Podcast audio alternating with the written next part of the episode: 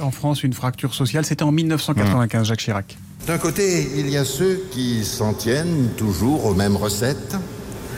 Attendant le retour de la croissance, ils pensent rassurer en ne modifiant qu'un minimum de choses. Ils font tout, disent-ils. Ils font tout, disent-ils, pour éviter une fracture sociale comme si celle-ci n'existait pas déjà. En fait, en fait, ils soignent les effets plutôt qu'ils ne soignent les causes. De l'autre côté, il y a ceux qui continuent de croire à la force de l'idéal républicain et qui donnent la priorité à la cohésion sociale. Ceux,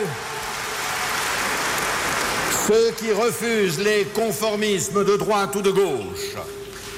Ceux qui estiment que la mondialisation des économies ne condamne pas les nations mais les oblige à forcer leur destin. C'est la voie que j'ai choisie